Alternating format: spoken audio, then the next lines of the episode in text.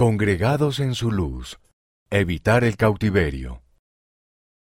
A medida que vivas en rectitud, no solo escaparás del cautiverio del adversario, sino que también llegarás a ser un ejemplo de esperanza y luz para los demás.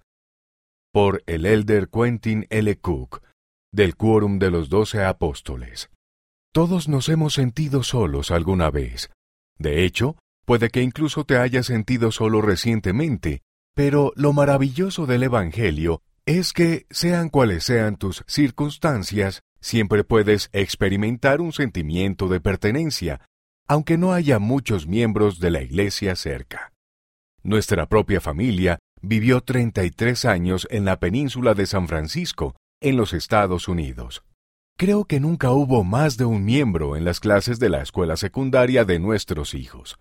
Aún así, durante todos esos años, sabíamos que el Señor nos había congregado como parte de la casa de Israel, y pudimos experimentar un sentimiento de pertenencia al vivir el Evangelio. El presidente Russell M. Nelson ha dicho que el recogimiento no depende del lugar donde se viva, sino que es una cuestión de dedicación individual. Las personas pueden ser llevadas al conocimiento del Señor, sin dejar su tierra natal. Al vivir el Evangelio, te estás congregando en el Señor. Cuando haces tu parte para congregar a otras personas en el Evangelio, estás cumpliendo con la obra vital de ayudar al Señor a recoger a Israel. Escapar del cautiverio y la iniquidad. Al congregarnos en Cristo, siguiendo sus enseñanzas, experimentamos la libertad que solo el Evangelio puede proporcionar. La libertad de recibir revelación personal y la libertad de llegar a ser lo que el Padre Celestial desea que seamos. No llevar una vida recta puede conducir al cautiverio y a las limitaciones, tanto en lo físico como en lo espiritual.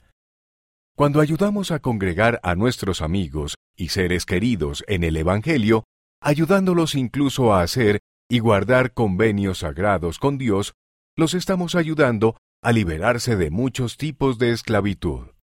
En una ópera que me gusta se ilustra el principio del cautiverio espiritual y físico. En su juventud, Giuseppe Verdi se sentía intrigado por el profeta Jeremías del Antiguo Testamento. En 1842, cuando tenía 28 años, escribió la ópera Nabucco, en referencia a Nabucodonosor, el rey de Babilonia, que vivió durante la época de Jeremías. En esta ópera se habla de la conquista de Jerusalén y del cautiverio y la servidumbre de los judíos, que fueron las consecuencias de no llevar vidas rectas. El Salmo 137 es la inspiración del emotivo y conmovedor coro de los esclavos hebreos de Verdi. El encabezamiento de este salmo en nuestras escrituras es muy dramático. Mientras estuvieron en cautiverio, los judíos lloraron junto a los ríos de Babilonia. A causa del dolor, no podían soportar cantar los cánticos de Sión. Dios quiso que los hombres y las mujeres fueran libres para elegir entre el bien y el mal. Cuando las malas decisiones se convierten en la característica dominante de una cultura o de una nación, se producen graves consecuencias, tanto en esta vida como en la venidera.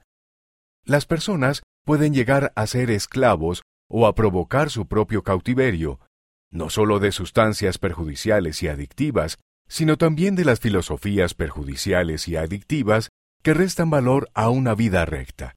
Podemos ver que eso sucede en nuestros días. Debemos hacer todo lo posible por evitar el pecado y la rebelión que conducen a la servidumbre. Al hacerlo, nos hacemos merecedores de recibir inspiración al ayudar al Señor en el recogimiento de sus escogidos y en el recogimiento literal de Israel. A medida que vivas en rectitud, no solo escaparás del cautiverio del adversario, sino que también llegarás a ser un ejemplo de esperanza y luz para los demás. Dejar que tu luz brille. ¿Tienes amigos o seres queridos que estén tan llenos de pesar que no puedan entonar los cánticos de Sión ni sentir el gozo del Evangelio? Ya sea en casa o con desconocidos, cuando se trata de compartir el Evangelio, puedes ser una luz resplandeciente al aceptar y vivir la luz del Evangelio. Sin embargo, si las personas no saben que los amas, no tendrás el mismo impacto. Por lo tanto, siempre debemos procurar estar llenos de amor por los demás. Cuando estés lleno de amor por todos los hijos del Padre Celestial, todos verán tu luz, una luz que puede tener efectos de largo alcance, más allá de lo que puedas llegar a ver. Simplemente con ser tú mismo y llevar una vida recta, puedes atraer a otras personas que se fijarán en ti y en tu forma de vivir. Esto plantará innumerables semillas que llegarán a dar mucho fruto con el tiempo. Mucho antes de que cumplas la edad suficiente para servir en una misión, puedes ayudar a plantar semillas, buscar a los escogidos y congregarlos en Cristo. Puedes comenzar desarrollando ese amor y esa luz en tu hogar.